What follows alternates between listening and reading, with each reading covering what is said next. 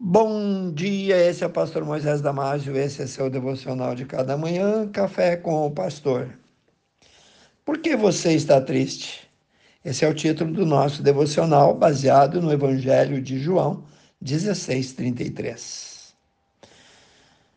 Convenhamos que nem sempre estamos animadinhos. Às vezes bate um cansaço, uma tristeza que só por Deus a tristeza é um sentimento que faz parte da vida de toda a gente, mas ninguém gosta de sentir.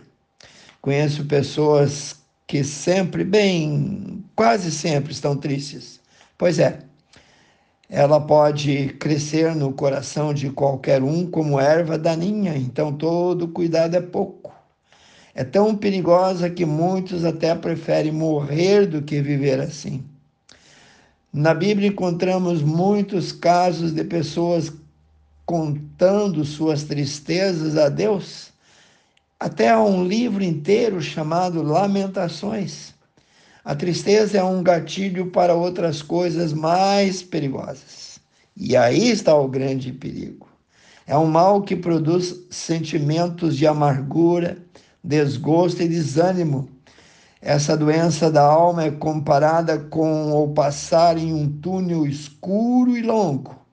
Passar pelo túnel escuro é angustiante, é penoso, é tenebroso, mas é confortante saber que outros antes de nós já trilharam por esse caminho, esse tempo nebuloso, já trilharam por esse tempo sombrio e com a graça de Deus conseguiram alcançar a luz no final do túnel.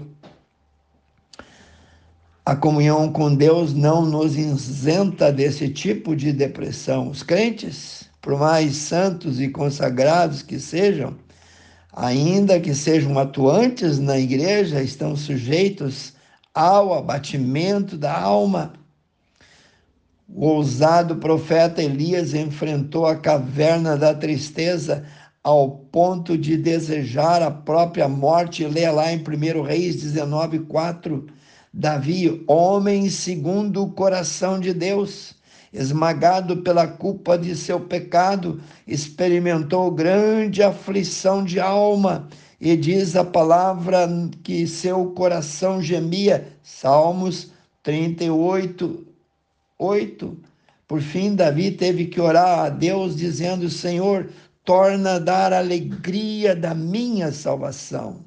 O profeta Jonas deixou o ódio e a amargura tomarem conta do seu coração, orou a Deus assim, dizendo: Peço-te, pois, ó Senhor, tira minha vida, porque melhor é morrer do que viver. Está lá em Jonas capítulo 4, versículo 3.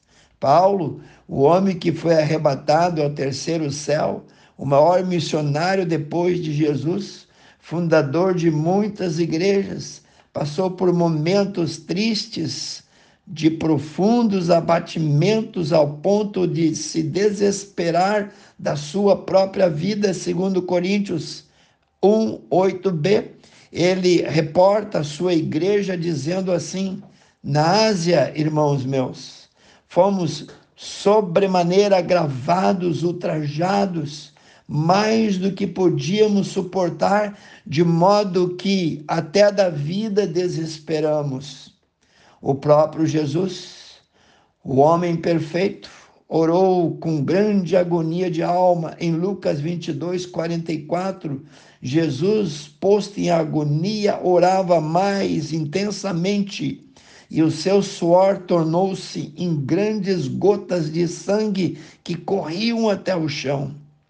Jesus não era pecador. Ele mantinha constante comunhão com seu Pai Celestial e, mesmo assim, sofreu terrível agonia.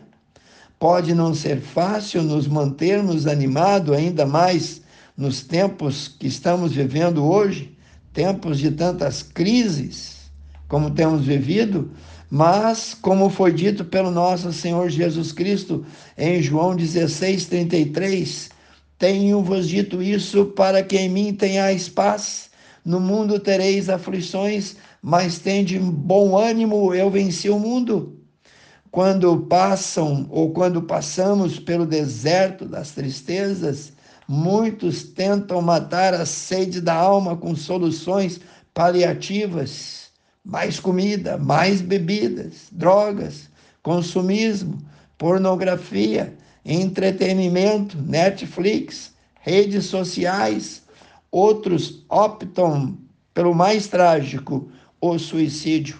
Outros querem saciar a sede da alma se entregando ao trabalho excessivo, achando que ocupando a mente poderão satisfazer o suspiro da alma. Outros ainda se dopam de medicação.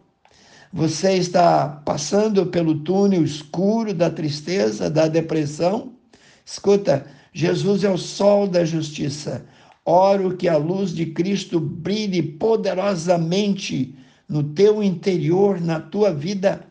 Jesus Cristo é a resposta, é a única esperança, também a única solução.